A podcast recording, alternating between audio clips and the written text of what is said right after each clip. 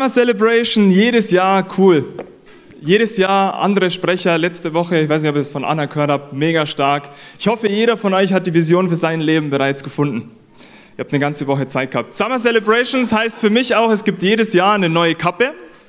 Dieses Mal im Summer Design. Nein, ich finde es wirklich mega cool, hier zu sein. Und ich habe festgestellt, ich muss definitiv aufhören, für diese Summer Celebrations so plakative Titel zu nehmen. He is greater, Michael Ehrenlechner. Letztes Jahr, This is Jesus und ein Foto von mir. Es geht nicht um mich.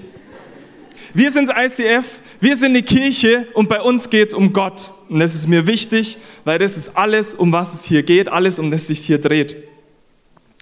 Und das ist auch der Grund, warum wir alle hier sind. Das ist der Grund, warum wir hier oben stehen und Worship machen. Das ist der Grund, warum ich euch was sagen will. Und ich hoffe, es ist auch der Grund, warum ihr hier seid.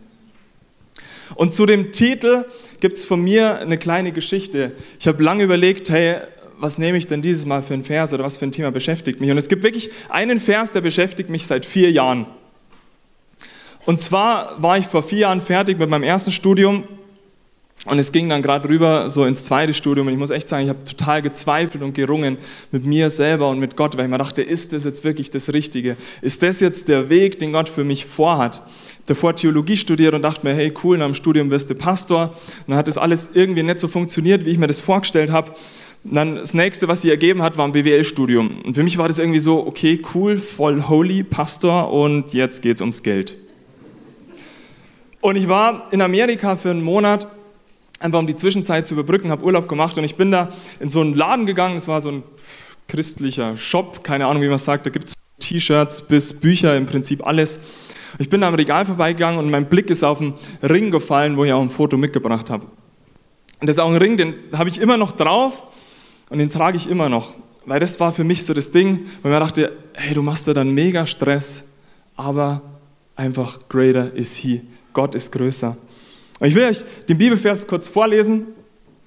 Und zwar steht er im 1. Johannesbrief im Kapitel 4 und ist der Vers 4. Es ist Kinder, ihr seid aus Gott und ihr habt jene überwunden, weil der, der in euch ist, größer ist als der, der in der Welt ist. Ich finde es so eine geniale Stelle. Im Prinzip könnte ich jetzt einfach runtergehen und ihr denkt einfach mal 20 Minuten drüber nach. Da steckt so viel drin, das ist einfach genial. Ich will euch ganz kurz sagen, in was für einem Kontext der ganze Vers steht. Das hat äh, Johannes geschrieben, das ist der gleiche Johannes, der auch das Johannesevangelium geschrieben hat, der Apostel, der Evangelist, das ist der gleiche Johannes, der auch die Offenbarung geschrieben hat. Und es ist, war einer, der im Prinzip von Anfang an mit Jesus dabei war. Er wird selber beschrieben als der Jünger, der Jesus liebt, der hatte eine ganz, ganz enge Beziehung. Und wenn man so das liest, was er geschrieben hat, merkt man, hey, der hat einen mega coolen Einblick gehabt, wer Gott ist. Und der Johannesbrief ist genau das Gleiche. Also wenn euch mal langweilig ist, Johannesbrief, hey, das ist genial zu lesen. Den rauf und runter gelesen und jedes Mal wieder denke ich mir, da steckt so viel Geniales drin.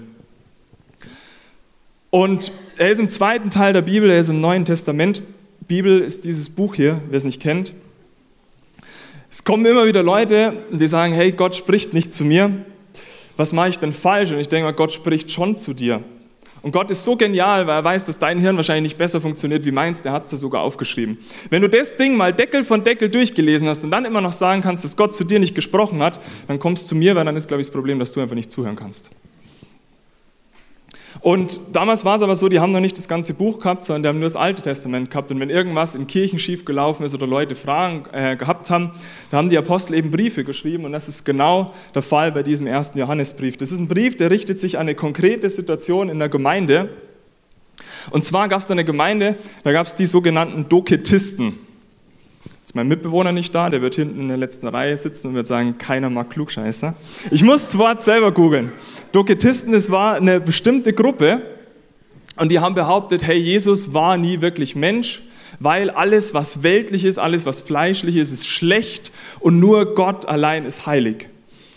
Und es stimmt, nur Gott allein ist heilig, aber wir auch als ICF glauben, dass Gott zu 100% Gott ist und dass Jesus zu 100% Gott war und dass Jesus aber auch zu 100% Mensch war und ist. Und das ist ganz wichtig. Am Anfang dachte ich mir, ach, springst du einfach drüber hinweg, was hat das mit deiner Predigt zu tun? Und dann habe ich mir gedacht, es ist schon wichtig. Ich weiß nicht, ob du das kennst, wenn du betest, und mir geht es oft so, dann denke ich mir, oh Mann, mit was für Lappalien belästigst du denn eigentlich gerade Gott? der hat echt was Besseres zu tun. In der Welt gibt es viel größere Probleme. Und dann denke ich mir aber immer wieder, ach krass, nee, weil Jesus war auch Mensch.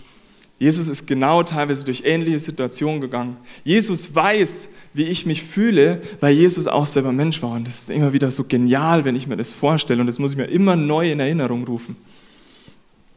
Aber das Zweite, was auch bei dieser bei dieser Lehre von Doketisten mitschwingt, ist dieses krasse, dieser Dualismus. So, es gibt dieses krass Heilige und es gibt dieses total Nicht-Heilige. Und ich habe gemerkt, wie ich mein Leben selber auch in zwei so Kategorien einteile. Und es war das Gleiche damals, wo ich diese ja, Zweifel von mir gehabt habe im Studium, so dieses Theologiestudium, schon ein bisschen heilig.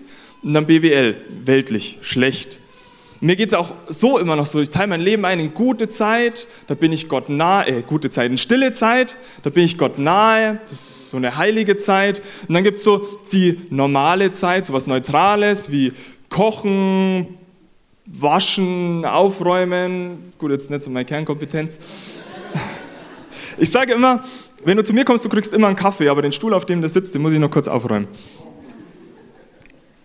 Und dann gibt es so Sachen wie äh, auf Partys gehen oder so, wo man fast sagt, ja, eigentlich schon fast unheilig. Ich habe gemerkt, wie ich mein Leben ebenso wie diese Doketisten so ein bisschen in so Kategorien eingeteilt habe. Ich habe dann mal einen Prediger gehört und der hat eine mega coole Story erzählt. Der war selber auf so einem Missionskurzeinsatz und der hatte genau das gleiche Ding. Der hat gemeint, hey Gott, was kann ich denn noch für dich tun, um quasi heiliger zu sein? Was kann ich denn noch für dich tun, um dich mehr zu erleben? Was kann ich denn noch für dich tun, um dir mehr zu gefallen? Soll ich die Bibel noch dreimal durchlesen? Soll ich noch mehr Menschen von dir erzählen? Soll ich die ganze Zeit Worship machen? Und der stand an einem See und vor Frust hat er Steine in den See geworfen, weil er einfach nicht gewusst hat, was kann ich tun? Und auf einmal hat er eine Stimme gehört. Und die Stimme hat gesagt, hey, lass mich einfach mit dir Steine ins Wasser schmeißen. Ich denke, wie krass ist denn eigentlich Gott? Und da habe ich gemerkt, hey, Gott will manchmal einfach, oder was heißt manchmal, Gott will mit uns letztendlich einfach nur diese Beziehung. Und wenn wir zu dem Vers nochmal gehen, finde ich das genial, weil genau das ist es, wie dieser Vers eben anfängt. Kinder, ihr seid aus Gott. Und das ist, finde ich, so ein genialer Gedanke, wenn man sich das einmal mal vorstellt. Kinder, ihr seid aus Gott. Das heißt, wenn du an Jesus glaubst, wenn du glaubst, dass Jesus für dich, für deine Fehler, für deine Sünden, für deine Verfehlungen ans Kreuz gegangen ist und gestorben ist, wenn du glaubst, dass Jesus wieder auferstanden ist, dann darfst du dich Kind Gottes nennen.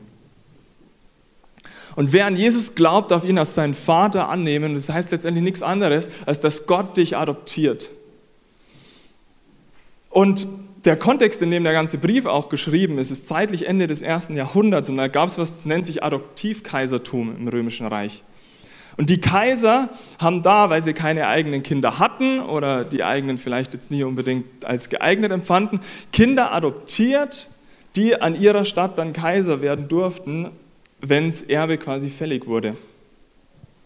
Und da schwingt so viel mit einher, dass Johannes genau das jetzt sagt. Weil dieses Kind hatte dann den Namen vom Herrscher und dieses Kind hat den Bruch mit seiner ursprünglichen Herkunft. Das heißt, die alte Familie war im Prinzip vergessen. Und ich weiß nicht, aus was für einer Familie du kommst, aber Gott ist deine neue Familie, sobald du das glaubst. Und das Genialste ist, dass dieses Kind immer zum Kaiser kommen durfte.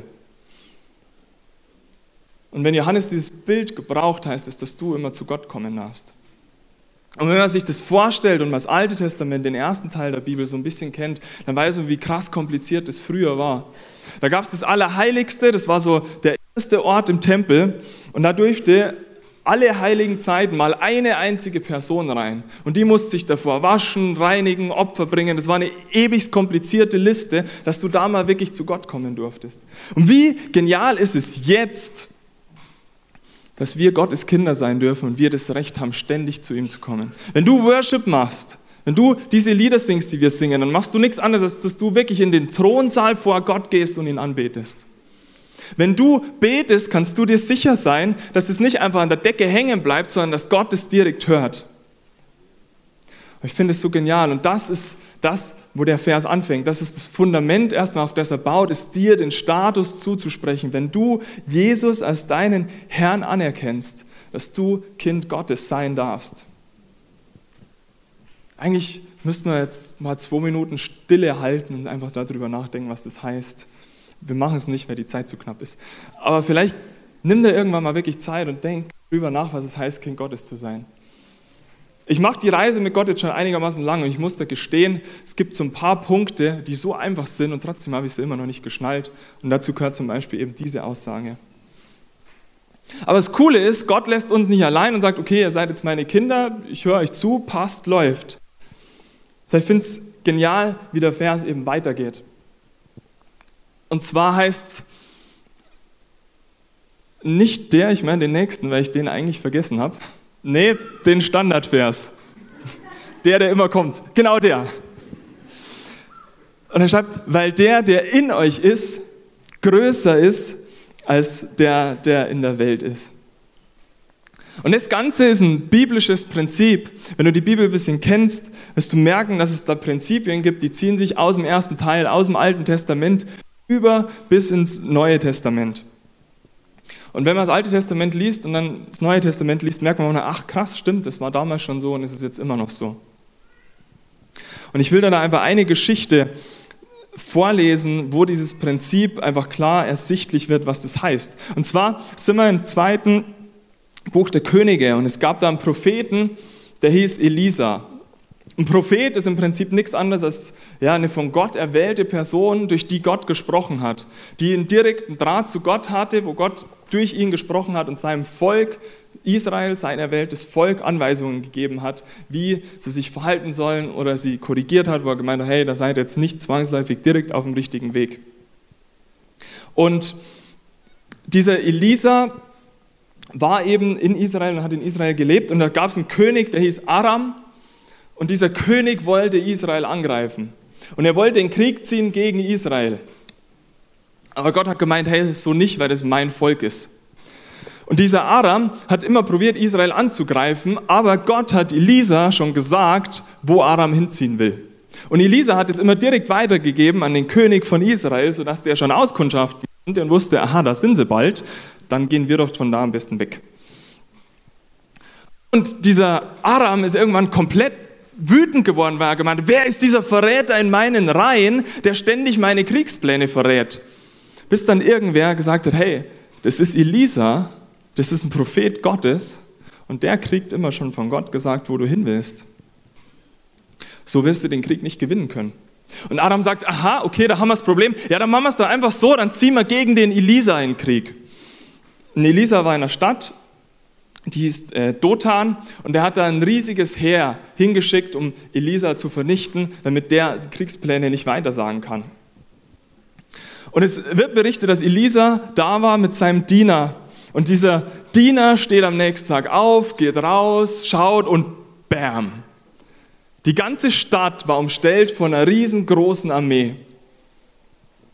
Einmal komplett außenrum, es gab kein Vor, es gab kein Zurück. Es wäre, glaube ich, so eine Situation, wo ich mega Schiss hätte. Und er geht zum Elisa und sagt, hey Elisa, Elisa, wir haben ein Riesenproblem. Und Elisa sagt dann folgendes,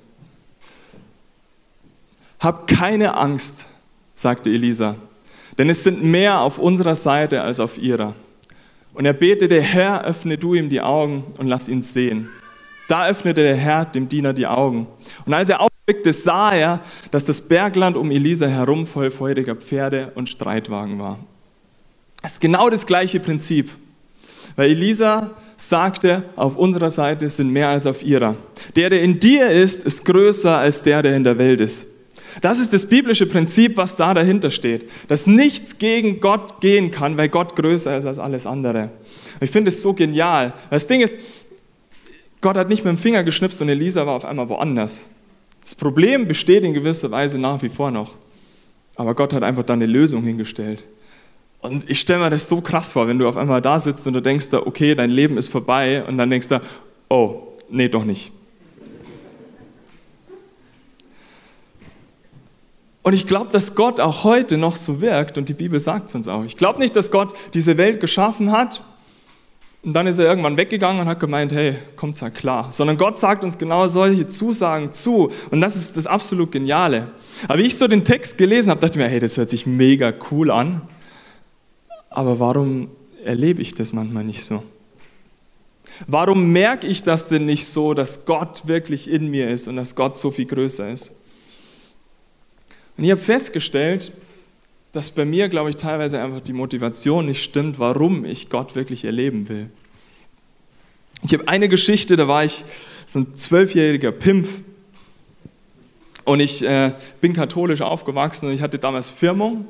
Es ist so der katholischen Lehre nach, da legte die Bischof die Hände auf und äh, überspielt dir quasi so den Heiligen Geist, so der Moment, wo du den Heiligen Geist kriegst.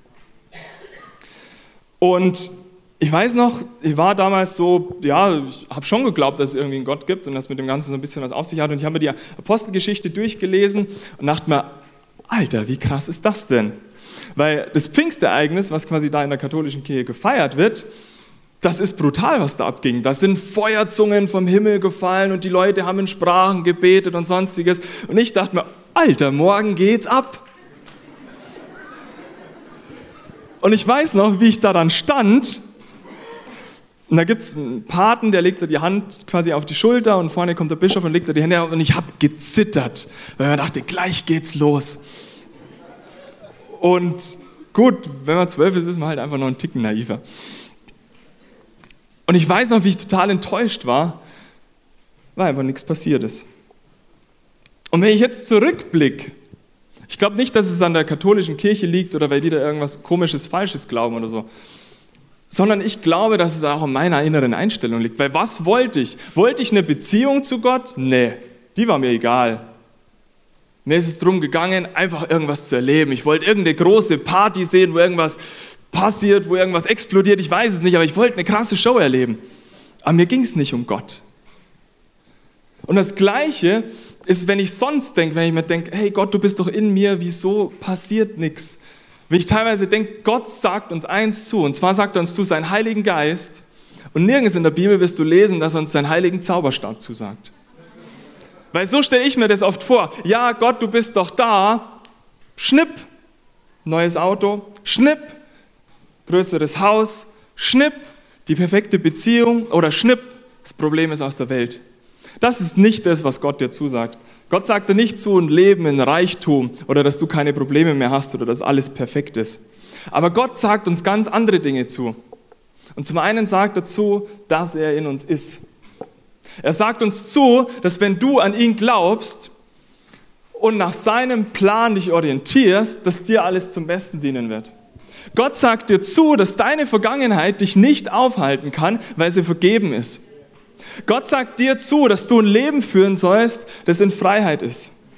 Gott sagt dir zu, dass du ein Leben haben darfst, wo sein Friede drauf liegt. Und gerade das mit dem Frieden ist auch so ein Thema. Ich bin einer, ich bin viel unterwegs und ich reihe irgendwie von A nach B, von C nach D und wieder zurück und einmal im Kreis und dann schlafe ich kurz und dann geht es weiter. Und das ist auch so eine Situation, wo ich mich dann manchmal gefragt habe, hey Gott, wo ist dein Friede, den du mir zusagst? Und ich dann einfach merken musste, ich suche ihn ja gar nicht. Ich erwarte, dass ich in Frieden hin und her hetze.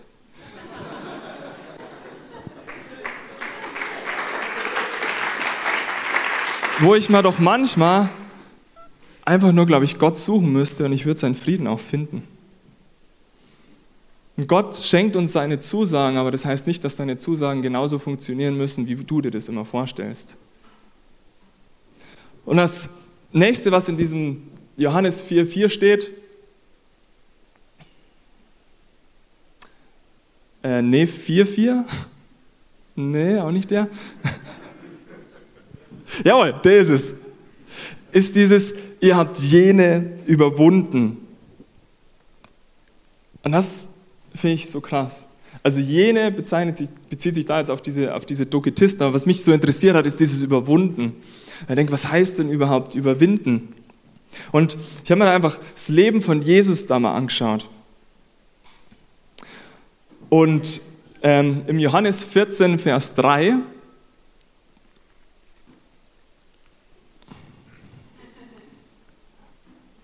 das ist der, der vorher schon mal kurz da war. Ich lese ihn einfach mal kurz vor. Ah, genau.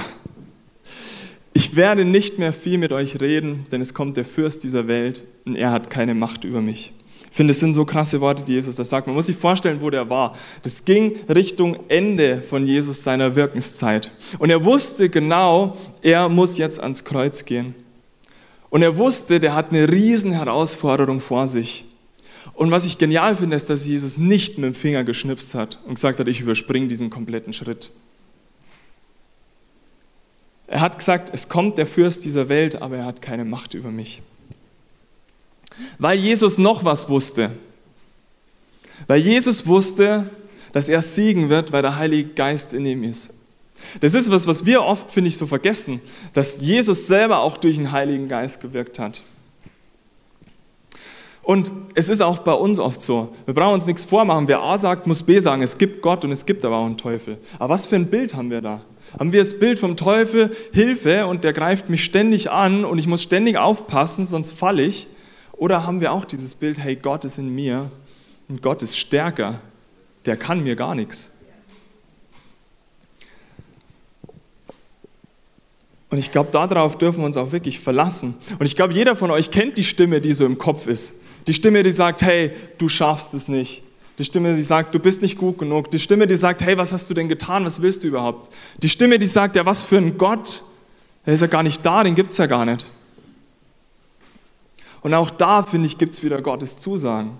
Gott sagt nicht, dass die Stimme auf einmal verschwinden wird, sondern Gott sagt, dass wir eine Antwort drauf haben.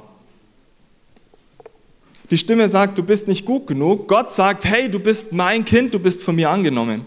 Die Stimme sagt, keiner mag mich. Gott sagt, ich liebe dich. Die Stimme sagt, du schaffst es nicht. Gott sagt, hey, du schaffst alles, wenn du dich an meinem Plan orientierst. Die Stimme sagt, du bist allein, aber Gott sagt, hey, ich bin da. Aber ich finde es so krass, was der Römerbrief da schreibt. Der Geist Gottes, der Jesus von den Toten auferweckt hat, lebt in euch. Wenn man vorstellt, was für eine unendlich geniale Power ist das denn? Was für eine krasse Zusage gibt Gott uns da? Der Geist, der Jesus von den Toten auferweckt hat. Und was dürfen wir dadurch wissen? Wir dürfen wissen, nichts ist zu groß für Gott. Und wir dürfen wissen, dass diese Kraft so krass ist, dass sie über den Tod hinausgeht. Und die Bibel sagt dazu, wenn du an Gott glaubst, dann wirst auch du genauso wie Jesus auferstehen und das ewige Leben bei Gott verbringen. Und die Bibel will, dass wir Überwinder sind aus diesem Spirit raus. Die Bibel will, dass wir überwinden. Und keine Predigt von mir ohne ein Bild vom Fahrradfahren. Ich war letztes Mal bin ich auf einen wirklichen Berg gefahren, es war nicht der Hügel, ich bin hoch auf die Stolze Alm und die hat es doch in sich. Ich weiß, ich bin da mit meinem Fahrrad hoch und ich habe meinen abgestrampelt und ich habe einfach gemerkt, hey, auf die letzten Meter, ich, ich glaube, ich werde es nicht schaffen. Mir ist auf den letzten Metern die Kraft ausgegangen, ich musste absteigen, ich musste die letzten Meter schieben, kurz eine Pause machen, mich hinsetzen, ausruhen. Und wie ich mich da hochquäle, auf einmal sim, sim, sim, fahren drei Fahrradfahrer an mir vorbei. Ich dachte mir, das ist doch nicht euer Ernst. Ich würde mich jetzt als einigermaßen sportlich bezeichnen, aber so sahen die nicht aus. Und dann schaue ich mir das Fahrrad an und schaue auf den Rahmen und sehe da so einen Block und ich denke, aha, E-Mountainbike. Und ich denke, das ist oft das, wie wir unser Leben auch leben sollen, dass du dein Fahrrad eintauscht gegen eins von diesen E-Bikes. Weil im Leben von jedem, glaube ich, werden diese Berge sein, die wir überwinden müssen. Weil ein Leben, das flach und langweilig ist, will ja auch, glaube ich, keiner führen. Weil wir gerade in diesen Strecken wachsen. Ich fahre da mit dem Fahrrad hoch, weil ich danach fitter werden will. Und da ist es das Gleiche. Und ich glaube, im E-Bike ist das, dieser Heilige Geist ist dein E-Motor. Und wenn du dich auf Gott verlässt, dann musst du zwar immer noch treten, aber er gibt das Nötige dazu, damit du eben auf den Gipfel kommst und dieses Ziel erreichst. Und wie ich über mein Leben nachgedacht habe, und mir gedacht habe, hey, warum fühlst du dich nicht so oder warum ist da so oft Angst in meinem Leben? Und ich meine jetzt nicht die Angst, auf eine zu heiße Herdplatte zu fassen, weil es dann wehtut. Das ist keine Angst, das macht halt einfach Sinn. Ich meine die Angst, die man hat, die eine Nacht nicht schlafen lässt. Ich meine die Angst, die man hat, wo man sagt, hey, ich glaube, ich schaff's nicht. Oder wie soll ich meine Rechnung morgen zahlen? Oder diese Angst, wenn man denkt, hey, was hast du denn jetzt schon wieder gemacht?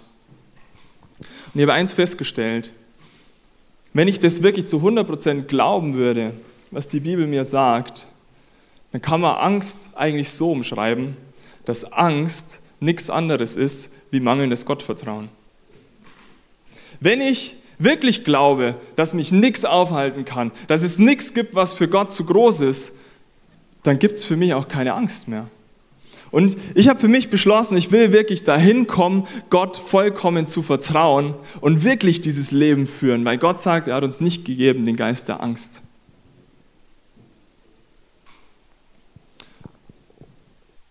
Und in meinem Leben gibt es manchmal so Momente, wo ich mir nur denke, oh nee, mein Leben schaut manchmal aus wie, wie so ein Trümmerhaufen. Und ich sitze davor und ich denke mal, hey, oh Mann, was hast du da gemacht? Und da ist der Traum, der eigentlich geplatzt ist. Und da hat dich irgendwer verletzt. Oder was bei meiner großen Klappe auch manchmal passiert, da habe ich wen verletzt. Und es gibt verschiedene Möglichkeiten, was du mit so Situationen machen kannst. Es gibt die eine, dass du dich neben den Haufen stellst und du denkst, oh Mann, mein Leben ist scheiße, alle sind gegen mich, Gott hat mich irgendwie verlassen, und das Bibellesen gibt mir nichts mehr. Und wo du ja, dein Leben betrauern und jammern kannst. Aber ich glaube, das ist komplett die falsche Perspektive, weil das ist nicht das, was Gott sagt. Ich glaube, wenn man sich wirklich auf Gott verlässt, dann ist das die Möglichkeit, nochmal neu durchzustarten, weil du nämlich darauf hoffen kannst, dass Gott diese Steine nimmt und ein Bild draus macht. Ich glaube, es gibt viele schwierige Situationen, aber ich glaube, wir dürfen diese Überwinder sein, in dem festen Glauben und Vertrauen, dass mein Leben so ausschaut und nicht wie ein Haufen loser Steine. Und ich will dich auch ermutigen, dass du dein Leben nicht betrauerst und denkst, dass alle gegen dich sind. Weil wenn du an Gott glaubst, dann ist alles für dich. Ich will, dass du dich nicht von deinen Gefühlen beeinflussen lässt, sondern dass du auf die Zusagen Gottes baust. Ich habe da ein Zitat mitgebracht, das ich richtig genial finde. Das ist von Todd White, ich feiere den Kerl richtig. Also ich kenne wenig Leute, die wirklich so diesen christlichen Lifestyle leben wie er. Und der hat was gesagt, das klingt bei mir immer noch nach. We cannot afford to rely on our feelings to be our barometer of whether God's there. Das heißt auf Deutsch, du kannst dich nicht darauf verlassen, dass deine Gefühle die Anzeige sind, ob Gott da ist oder nicht. Wenn du dich nicht so fühlst, als ob Gott da ist, dann heißt es nicht, dass er nicht da ist. Weil das wird Gott richtig klein machen, als ob Gott irgendwie von dir abhängt. Wenn ich mir denke, Gott hat alles um dich herum geschaffen. Die Bibel sagt, Gott erhält die Welt. Das heißt, wenn Gott jetzt sagen würde, ich habe keinen Bock mehr, dann macht so und alles fällt in sich zusammen. Dann ist er bestimmt nicht abhängig, ob du dich gerade nach Gott fühlst oder nicht. Wenn du dich gut fühlst, heißt es nicht, dass du Gott nicht brauchst. Und wenn du dich schlecht fühlst, heißt es nicht, dass Gott nicht da ist.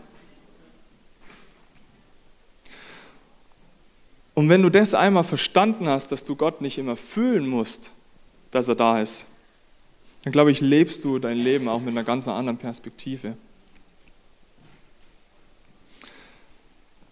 Und ich hatte es auch in der letzten Zeit, gab es in meinem Leben so eine Situation.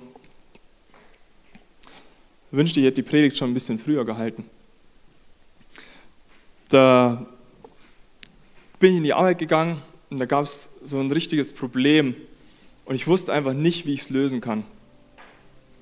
Und ich habe mal einen abgekrampft und ich lag nächtelang wach da und dachte mir, das gibt's doch nicht, das funktioniert nicht. Und ich war gestresst und genervt. Und wie ich daheim war, hat meine Mama das mal mitbekommen. Und die hat gemeint, hey, du bist doch bist komplett gestresst, was ist denn mit dir? Und ich muss sagen, meine Mama kann echt eine richtig weise Frau sein. Weil ich habe gesagt, hey, in der Arbeit läuft es gerade irgendwie nicht so. Dann haben wir das so ein bisschen erzählt und dann hat sie gemeint, hey, weißt du was? Manche Kämpfe, glaube ich, muss man einfach im Knien austragen. Und es ist so genial, was Gott im Leben von einem machen kann. Ich habe mich wirklich dahin gekniet. und habe Gott gesucht und habe Gott mein Problem gesagt und es ist in der Tat dann wirklich, hat sich auf einmal in die Luft aufgelöst. Ich weiß gar nicht, was ich damals hatte. Problem ist weg. Ich glaube, manchmal löst Gott deine Probleme auch, aber er will, dass du zuerst auf ihn schaust. Und ich will dich jetzt einladen, dass du sitzen oder du kannst dich jetzt auch von mir aus mit mir hinknien. Und das, weil ich glaube, dass im Leben von jedem von euch Probleme, Baustellen oder sonst irgendwas gibt. Ich will dich jetzt einmal einladen, dass du kurz darüber nachdenkst, über dein Leben und schaust, hey, wo gibt es so ein Ding, wo ich nicht vorankomme? Und dass du bewusst das jetzt Gott nochmal neu hinlegst und dass du ganz bewusst den Blick jetzt einfach nochmal auf Gott richtest.